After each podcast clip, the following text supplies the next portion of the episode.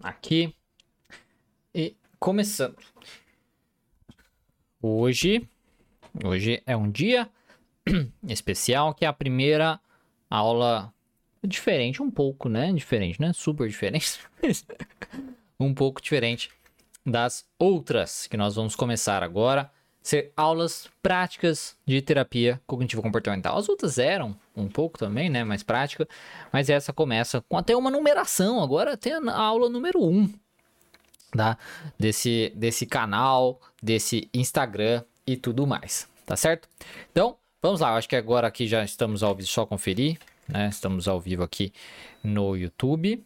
Estamos ao vivo. Então, beleza. Então, sem mais delongas. Então, seja bem-vindo aqui, seja bem-vindo a mais uma aula da Academia da Terapia Cognitivo Comportamental.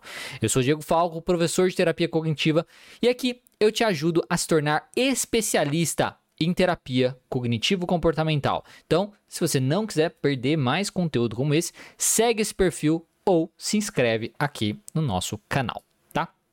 Deixa eu até mudar aqui. Ah, ah, Certo. E na aula de hoje eu vou falar sobre o registro de pensamentos disfuncionais, o famoso RPD.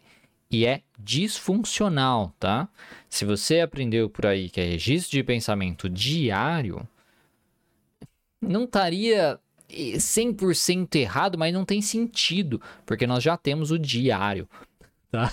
Que seria o journaling. Tá? Mas esse daqui é o registro de pensamento disfuncional, que é o conteúdo que a gente precisa, tá? A gente não precisa do pensamento feliz do paciente. Então, quem é psicólogo guerreiro, coloca aí nos comentários para eu saber também. Hashtag sou guerreira, hashtag sou guerreiro. Se você é novo por aqui, novo por aqui, não sabe o que isso significa, eu costumo dizer que para conseguir trabalhar com, com psicologia no Brasil é preciso ter três virtudes: coragem, sabedoria e astúcia. Coragem, porque a gente sai da faculdade sem saber muito sobre o atendimento clínico e precisa meter a cara, aprender sozinho e pôr em prática, sem ter certeza se aquilo vai dar certo ou não. E isso é representado aqui pelos tridentes, né? Então, coragem, sabedoria e astúcia. Sabedoria, porque se você não saber a explicação do comportamento aí do seu paciente e não ter um método de trabalho também, você não vai conseguir ajudar esse paciente. Infelizmente, o conteúdo básico que nós recebemos na faculdade acaba dificultando nós ter, termos coragem e também termos a sabedoria necessária, não é mesmo? E também é, astúcia, porque se você não enxergar a sua profissão como um negócio, você não vai conseguir valorizar a sua prática. Você não vai se tornar uma autoridade e não vai conseguir captar pacientes para você ajudar. Porque você pode ter todo o conhecimento do mundo, você pode ter toda a coragem do mundo para fazer o que tem que ser feito.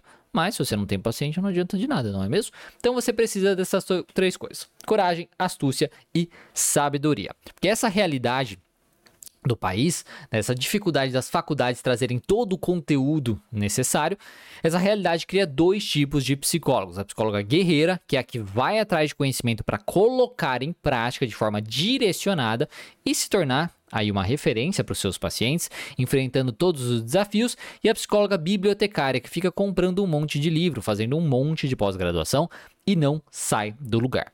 Essa profissional acredita que apenas a sabedoria basta, mas isso também simplesmente não é verdade, e também essa sabedoria, essa busca por conhecimento, acaba sendo falho, porque ele não é direcionado. Ele é uma busca por conhecimento muito generalista. Ela acredita que eventualmente eu vou receber uma mensagem do céu, nossa, agora eu sei tudo, ah, agora eu, a minha a minha segurança apareceu porque eu fiz 50 mil pós-graduações. Não é assim que funciona. Você tem que se aprofundar e tem que, no caso, estudar de forma direcionada, senão de nada adianta. Então comenta aí se você é uma psicóloga guerreira ou é uma psicóloga bibliotecária. Eu falo no feminino porque a maioria são mulheres, eu sei que tem alguns homens que me acompanham, mas tá tudo bem, tá? Não, não se sinta mal por conta disso. É bom falar que essa aula também vai ficar disponível somente por sete dias. Depois ela vai lá para a plataforma da Academia da TCC, que é meu curso livre, como também é minha pós-graduação. Então, vamos lá, sem mais delongas, vamos lá. O que é o RPD, o Registro de Pensamentos Disfuncionais, e para o que ele serve? Aqui no YouTube, eu vou estar mostrando uma imagem desse RPD para que vocês possam ver caso você não entenda, nunca tenha visto aí um RPD na sua frente, né? Então, o que seria o RPD?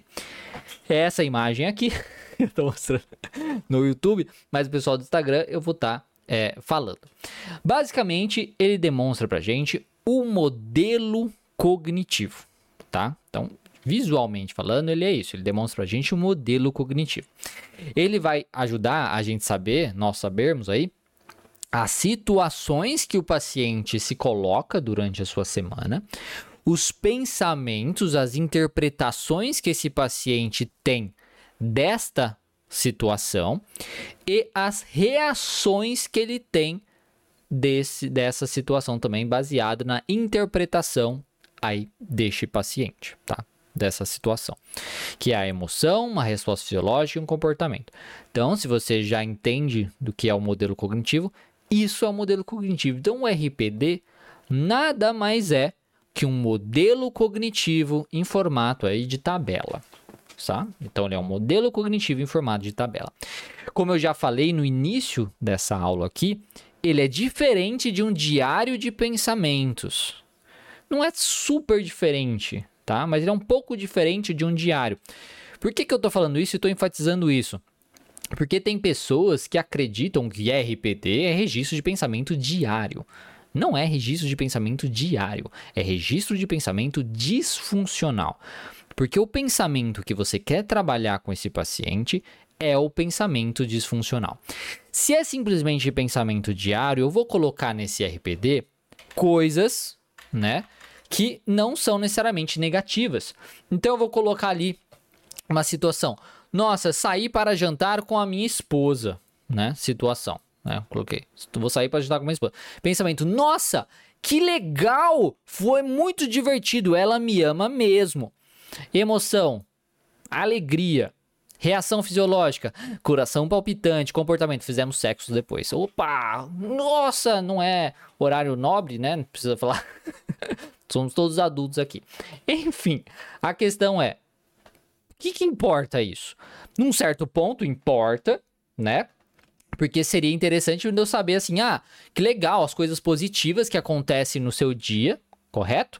Para a gente reforçar isso. Então vamos fazer mais disso. Né? Vamos talvez ter mais momentos com a sua esposa, né? Coisas nesse sentido. Só que o RPD, o registro de pensamento disfuncional, nós não vamos utilizar com esse intuito, pelo menos não inicialmente. Tá? Nós não vamos utilizar com esse intuito. Eu posso buscar essas coisas mais positivas da vida do paciente de outra maneira, em outros momentos também. O ideal é a gente treinar, é nós treinarmos o paciente a identificar os pensamentos que atrapalham ele, que levam ele a ter reações disfuncionais, que levam ele a ter uma ansiedade, normalmente uma ansiedade exagerada, uma tristeza exagerada, uma raiva, um coração palpitando, então uma resposta fisiológica aí ruim que incomoda ele, e um comportamento ruim. Ele brigar com alguém, ele xingar, ele dar um soco na parede, ele se isolar, ele evitar uma situação que ele não poderia evitar, baseado nos seus valores, baseado nas suas metas. E essas situações, essas reações disfuncionais vão estar relacionadas a um que? Pensamento disfuncional. E é isso que nós queremos treinar o paciente. Porque na maioria dos casos, isso acontece comigo, isso acontece com você, isso acontece com nossos pacientes. Nós nos sentimos maus, nós, nos, nós agimos de maneira zoada e não entendemos o porquê. E o que nós temos que fazer é treinar essa percepção, essa autopercepção dos motivos de eu agir dessa maneira. Dessa maneira que vai contra os meus valores que me distancia das minhas metas. E é por isso que nós vamos registrar o quê? Os pensamentos disfuncionais. Tá? Por isso, registro de pensamento disfuncional. Um diário de pensamento já seria uma coisa mais generalizada. Aí pode ter num diário de pensamento realmente pensamentos positivos e negativos. Nós faríamos o paciente fazer um diário de tudo o que aconteceu durante a sua semana, como ele se sentiu toda vez que teve alguma emoção mais positiva ou negativa, ele vai lá e coloca para a gente entender muito mais um, um, um geralzão da vida dele aí, tá? O RPD é focado em pensamentos disfuncionais. Ah, Diego, mas eu quero usar de outra forma. Use de outra forma. Mas não mude o nome do negócio, que não tem nada a ver. você pode usar do jeito que você quiser, tá? Essa é a ideia. Então, continuando. Então, ele é diferente de um registro de pensamento, tá? Ele serve para registrar pensamentos disfuncionais do paciente e as reações desse paciente frente a esse pensamento disfuncional. Ele vai ajudar também a treinar o paciente na identificação dos pensamentos automáticos disfuncionais. Tem algumas pessoas que me perguntam qual que é a diferença de pensamento disfuncional para pensamento automático. Pensamento automático são todos os pensamentos que aparecem automaticamente na minha cabeça. Podem ser pensamentos positivos, pode, podem ser pensamentos negativos. Pensamentos disfuncionais são uma forma de pensamentos automáticos. Porque eu posso ter pensamentos automáticos mais funcionais ou mais positivos. Mas os disfuncionais é uma forma desse tipo de pensamento, que normalmente causa reações disfuncionais. Beleza? Então, a gente vai treinar com o RPD, a gente consegue treinar o paciente na identificação desses pensamentos automáticos disfuncionais que ele tem durante sua vida, porque ele não tem esse hábito. Ele tem o hábito de perceber, pô, tô ansioso. Nossa, meu coração tá batendo mais forte. Nossa, agir de uma forma meio cagada. Ele tem esse ele tem a capacidade de perceber isso. Mas inicialmente ele não consegue perceber qual pensamento ele teve que influenciou nessas reações. Então, a gente vai ajudar a treinar a identificação do pensamento automático disfuncional. Para que, que a gente vai treinar isso? Porque ele precisa ter essa consciência para depois trabalhar com esses pensamentos. Lembra que a gente está trabalhando com a terapia cognitivo-comportamental. Nós não trabalhamos apenas com os comportamentos do paciente. Seria aí, né, baseado no nome, tá? Não sei profundamente a terapia comportamental para falar, tá? Mas pode estar tá falando besteira. Mas não seria terapia comportamental, que só às vezes só trabalharia com a parte comportamento, mas sim com a terapia cognitivo-comportamental. Então nós trabalhamos também com a parte aí dos pensamentos, das questões cognitivas desse paciente que influenciam os seus comportamentos, que influenciam as suas emoções, suas respostas fisiológicas beleza? Então nós precisamos identificar isso. E isso e o RPD vai ajudar no treino desse processo. Ele vai ajudar a treinar também na identificação do modelo cognitivo. Se você me acompanha há um tempo, você sabe a importância de explicar para o paciente o modelo cognitivo logo na primeira sessão. Na primeira sessão com aquele paciente, você vai mostrar para ele como é o modelo cognitivo, que é basicamente o RPD aqui, tá? Situação, pensamento e reações. Emoção, comportamento e resposta fisiológica. Nós vamos demonstrar esse modelo cognitivo para o paciente. Ele vai entender, ele vai falar: "Nossa, faz muito sentido". Só que isso não dificilmente vai ser uma situação onde ele vive a vida dele percebendo esse modelo cognitivo em funcionamento. Ele não tem ainda essa autopercepção. Quando ele treina o uso do RPD, do registro de pensamentos disfuncionais, ele consegue então identificar esses pensamentos e enxergar este modelo cognitivo em ação. Então você psicoducou ele lá atrás sobre o modelo cognitivo. Ele entende a existência, ele sabe que existe. Só que ele nunca viu, né? sabe que existe, mas nunca viu. E aí quando você ajuda ele a treinar isso, né, com o RPT, ele acaba então treinando a identificação do modelo cognitivo. E isso é lindo. Isso é excelente, isso é essencial. Porque o paciente começa a perceber como os seus pensamentos influenciam na sua emoção, como os seus pensamentos influenciam no seu comportamento e que, que esses pensamentos são passíveis de mudança, ou pelo menos de foco, ou de aceitação. Ele começa a entender que aquela emoção que ele sente negativa, ela pode ser melhorada, ela pode ser controlada talvez até certo ponto. E esse comportamento ruim que ele tem pode ser diminuído. pode ser controlado até certo ponto. E isso ele entende observando o modelo cognitivo, porque ele sabe que é a situação e a interpretação dessa situação que leva aquelas reações. Então ele já começa a ter mais consciência. O primeiro passo para o paciente colocar em prática as mudanças é ele ter consciência do seu funcionamento. Se eu não sei como eu funciono, como que eu vou mudar? Então, o RPD ajuda muito, muito, muito, muito nesse processo. Do paciente ter a autoconsciência, dele entender como ele funciona, ou pelo menos está funcionando atualmente na vida dele. Tá? Então, vai treinar na identificação do modelo cognitivo. E vai ter uma base para a gente realizar a reestruturação cognitiva. O que é a reestruturação cognitiva? Ele é um dos pilares da terapia cognitivo-comportamental. Dentro da terapia cognitivo-comportamental, nós vamos trabalhar com três frentes aí para ajudar o paciente, tá? A lidar com seus sintomas, a alcançar suas metas, os seus viver de acordo com os valores e tal. É a reestruturação cognitiva, é a resolução de problemas e a aceitação. Na aceitação, o paciente vai aprender a aceitar que ele sente ansiedade e tá tudo bem, que essa ansiedade passa. Ele vai aprender a aceitar que tudo bem as coisas não saírem do jeito que ele espera, que tudo bem pessoas não gostarem dele, que tudo bem a vida ser injusta, tudo bem tá? E que ele não tem controle sobre as coisas.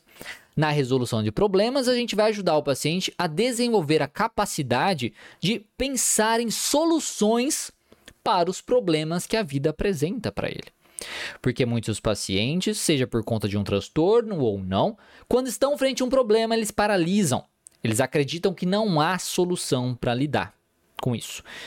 E na resolução de problemas, nós vamos ajudar o paciente a desenvolver essa habilidade, a pensar em alternativas, a saber o que, que ele pode fazer e como fazer. Desenvolver talvez até um passo a passo, de pouquinho em pouquinho, de degrauzinho mesmo, de como fazer aquilo para resolver aquele problema. E depois temos a reestruturação cognitiva. Nós temos que entender que o paciente funciona dessa maneira que ele funciona há muito tempo. Então ele tem um modo de pensar muito específico que justifica esses seus comportamentos. A reestruturação cognitiva busca ajudar o paciente a enxergar as coisas da vida de uma forma mais realista e mais funcional. Mais funcional. Porque os pensamentos disfuncionais, eles podem ser inúteis, eles podem ser exagerados ou eles podem ser falsos. Quando eles são falsos, eles causam grande distúrbio, né, problema na vida do paciente. E quando a gente mostra pensamentos mais realistas, através da reestruturação cognitiva, ele fica mais tranquilo. Quando são pensamentos exagerados, que tem um fundinho de verdade, mas exagera essa verdade, tá? De um para o lado negativo, trazendo também para a realidade, isso ajuda nisso.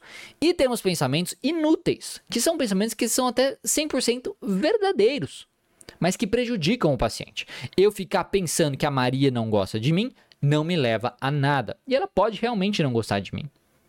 Então, a reestruturação cognitiva, nesse caso, ajudaria o paciente a desenvolver uma resposta melhor. Beleza, Maria não gosta de mim. As pessoas são, têm o direito de não gostar uma das outras. Ela só não pode me desrespeitar. Então, eu não preciso fazer nada em relação a isso. Ou eu preciso conversar com ela, ou eu preciso fazer isso e tal. A reestruturação cognitiva vai ajudar através de questionamentos, através de experimentos comportamentais, o paciente enxergar as coisas da vida de uma maneira mais funcional, que esteja mais de acordo com os valores dele, que esteja mais de acordo com as metas dele e que faça ele viver então com maior bem-estar. Então isso é reestruturação cognitiva de uma forma geral, é estimular o paciente a enxergar as coisas de uma forma mais funcional. Como que a gente faz isso? Através das estratégias da TCC. Questionamento socrático, cartão de enfrentamento, exposição, dramatizações, experimentos comportamentais. E a gente vai fazendo tudo isso que vai ajudando o paciente a pensar de uma forma diferente. E o começo é com a identificação, que aí é justamente o RPD que vai te ajudar que vai ajudar nesse processo. Se, você, se esse conteúdo aqui estiver te ajudando, compartilhe com outros psicólogos ou estudantes de psicologia que você acredita aí que podem se beneficiar desta aula. Se você está no YouTube, tem uma setinha aqui embaixo para você fazer esse compartilhamento. Você pode mandar para o WhatsApp, para um monte de gente aí diferente. E se você estiver no Instagram, tem um aviãozinho de papel que você também consegue mandar para outras pessoas, eu acho, mas você pode mandar direto aí para o Instagram para várias pessoas, tá?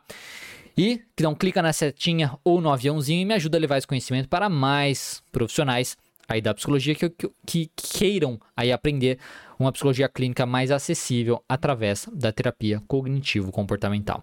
E aproveita também para curtir esse conteúdo clicando no coraçãozinho, clicando no joinha, porque isso ajuda muito as redes sociais mostrarem mais conteúdo como esse para você, tá? Então eu vou aparecer mais para você, você vai ver mais da minha cara, pelo menos é um rostinho bonito. e eu consegui também atingir mais pessoas de forma orgânica tá? Fica muito mais fácil. Então a gente consegue crescer, fica mais interessante eu ficar fazendo essas lives, esses conteúdos, tá? Porque eu falo assim, ah, o pessoal gosta, o pessoal assiste, o pessoal, né? Porque se ninguém gosta, eles ficam assim, nossa, que bosta, né? Aí é muito triste isso. Então, então, é isso. E como que a gente faz então para utilizar o registro de pensamento disfuncional? A primeira coisa que a gente tem que fazer é psicoeducar o paciente nisso. Então a gente precisa psicoeducar o paciente sobre a importância e para o que serve. Vai ficar salva essa live aqui, fica salva essa aula, fica salva somente por sete dias. Então quinta-feira que vem ela sai do ar. Depois ela fica disponível lá na plataforma da academia da TCC, tá bom? Então a primeira coisa que você precisa fazer para trabalhar com RPD é psicoeducar o paciente sobre a importância dele e para o que serve, que é o que falei para vocês. O RPD vai ajudar o paciente a treinar na identificação, a identificação do modelo cognitivo dele, de alguns modelos cognitivos dele, para entender o funcionamento dele, e principalmente dos pensamentos disfuncionais que ele costuma ter, principalmente atualmente na vida dele, tá? Então, é isso. Você vai psicoeducar o paciente, porque ele precisa entender por quê. Por que, que você está me passando esse, esse papel aqui para eu fazer? Né? Qual é o sentido disso? Então, você vai entender, você precisa explicar para ele que isso faz parte do processo. Que isso é importante para o processo. Que se a gente não consegue identificar os pensamentos dele, a gente não consegue trabalhar com esses pensamentos. Se a gente não trabalha com esses pensamentos, a gente não consegue trabalhar com a emoção negativa dele, nem com o comportamento dele. Mais ou menos por esse lado. Então a gente vai psicoeducar, primeira coisa, a importância disso e para que que serve. Por que, que é importante? Para a gente conseguir te ajudar, tá? Para a gente conseguir fazer com que você identifique esses pensamentos. E para que que serve? Para que depois a gente consiga trabalhar com esses pensamentos. Beleza? Tá. Depois a gente precisa ensinar o paciente a utilizar, a utilizar o RPD em sessão. Por que, que isso é importante? Porque se a gente simplesmente passa essa folha para o paciente, tá? Se a gente fala para ele faz isso, ele pode até fingir que entendeu. ah, tá, beleza.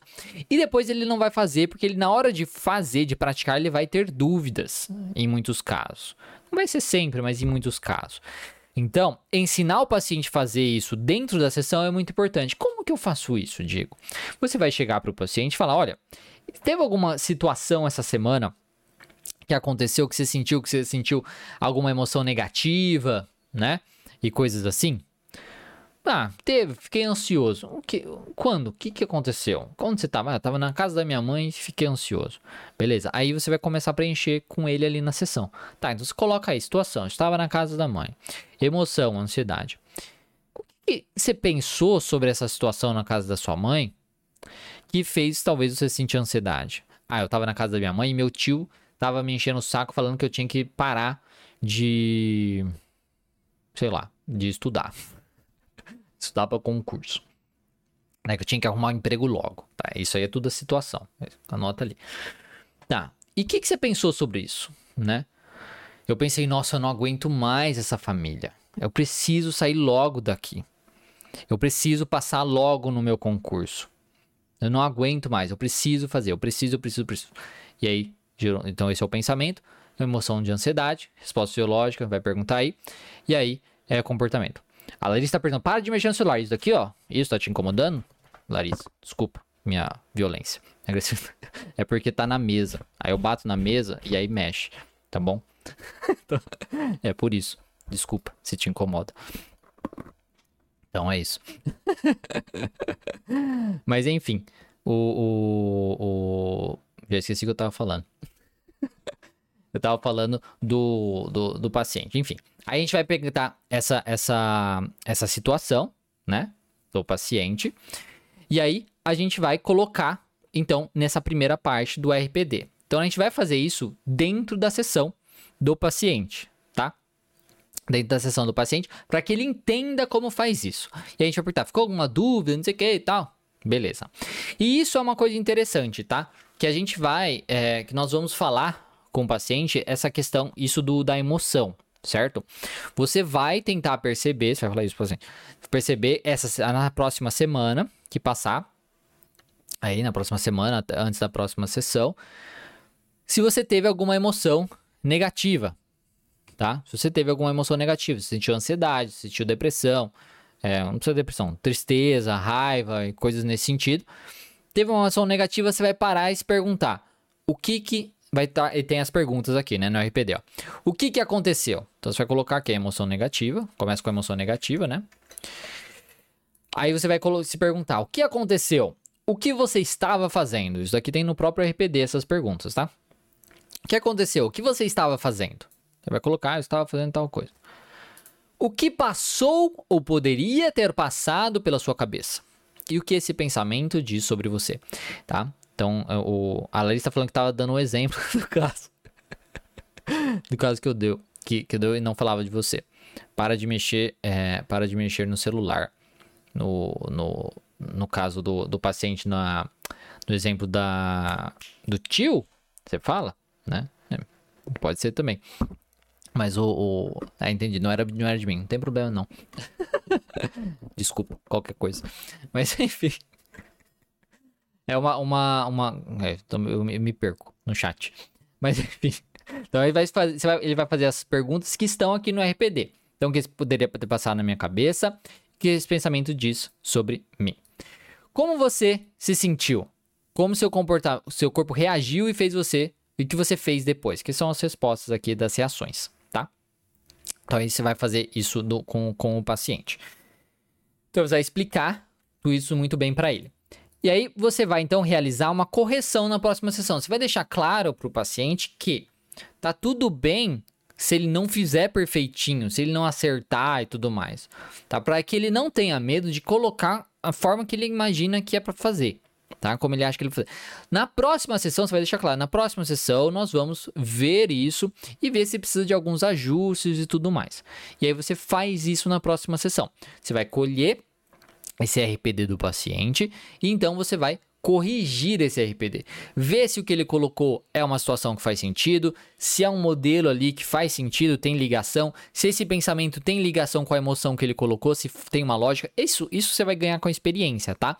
No sentido de fazer a relação, cara, esse pensamento não parece muito um pensamento que gera emoção de ansiedade. É, mas, enfim, vai praticando. E aí, você vai fazendo isso, o comportamento, vendo se ele se faz sentido esse comportamento que ele colocou, se faz sentido o pensamento, dele também, tá? Porque às vezes ele coloca um pensamento que não necessariamente é um pensamento. Às vezes ele coloca assim, ah, eu, eu o que, que você pensou? O que, que poderia ter passado na, na, sua cabeça? Ah, eu não, eu não pensei nada. Ah, eu pensei que...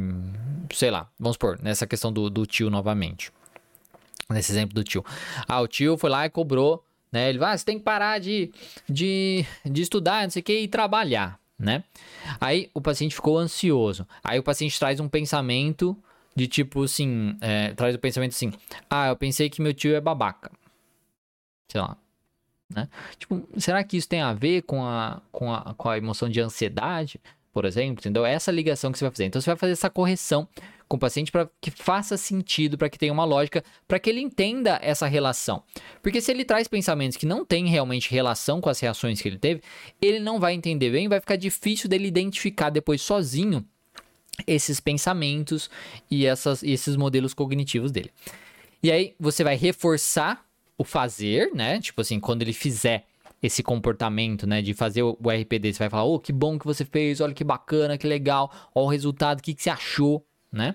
Você vai notar padrões de pensamentos e respostas e você vai registrar isso. Então, se você nota, porque no RPD no registro tem, por exemplo, três exemplos, e o paciente pode fazer vários, né? Se você nota um padrão de pensamento, pô, vários pensamentos do paciente dizem respeito a ele se sentir rejeitado. Dizem respeito a ele, não sei, das pessoas não gostarem dele, né? Dizem respeito dele não conseguir fazer as coisas. Então, se você começa a notar esse padrão de pensamento, você já anota ali que isso pode estar relacionado a uma crença que você vai colocar depois de uma conceituação cognitiva.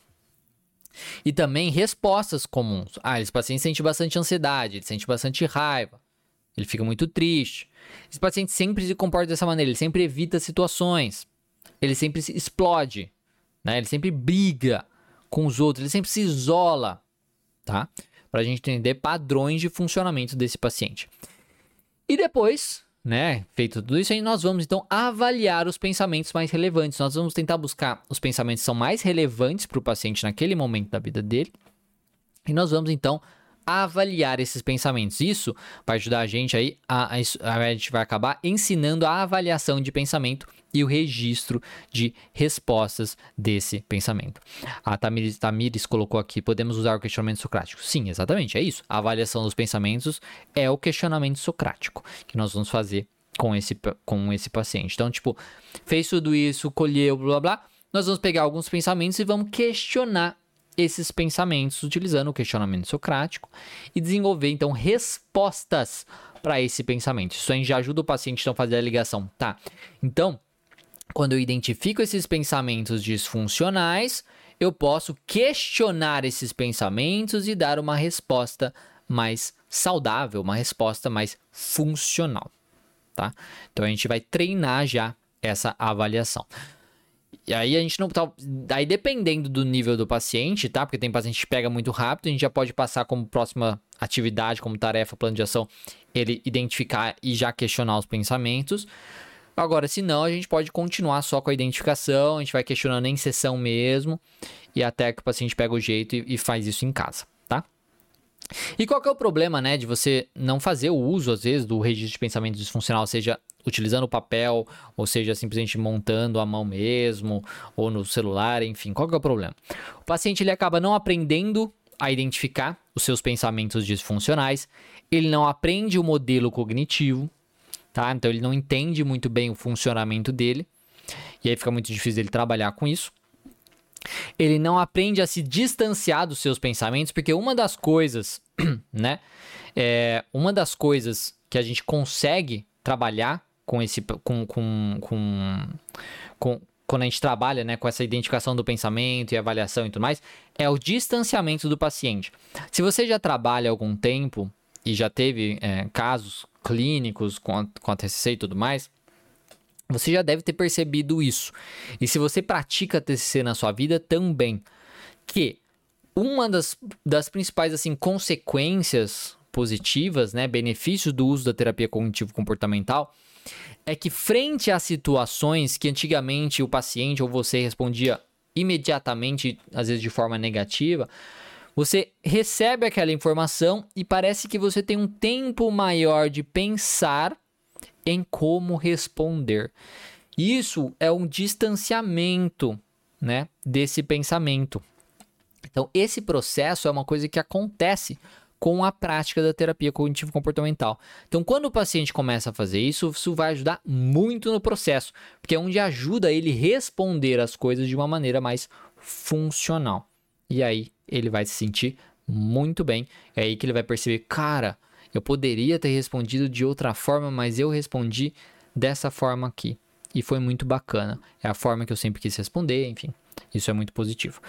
O paciente também, quando você não usa o RPD, ele fica sem autoconfiança, ele não, tem, não desenvolve uma autoconfiança nas suas capacidades de identificar os pensamentos, de responder isso e tudo mais. Agora, quando o paciente consegue treinar, identificar o funcionamento dele, consegue responder esses pensamentos e tudo mais, isso vai ver ele mostrar para ele que ele consegue fazer as coisas. Ele fala assim: "Nossa, que legal, que bacana isso", tá? E o paciente acaba ficando então dependente da psicoterapia. porque ele acaba não desenvolvendo a capacidade de identificar os seus pensamentos e responder esses pensamentos, tá? E isso dificulta bastante.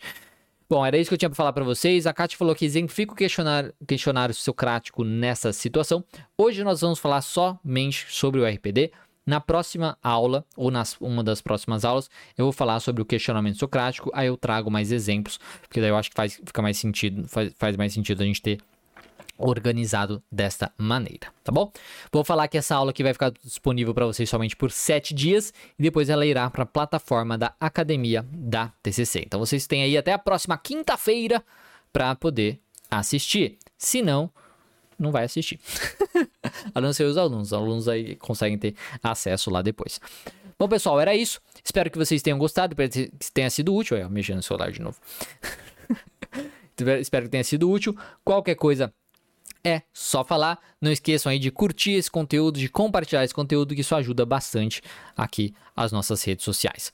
Muito obrigado, uma excelente é, quinta-feira para você, um excelente resto de semana e a gente se vê na próxima semana para falarmos aí na aula 2 sobre terapia cognitivo-comportamental. Muito obrigado e até mais, pessoal.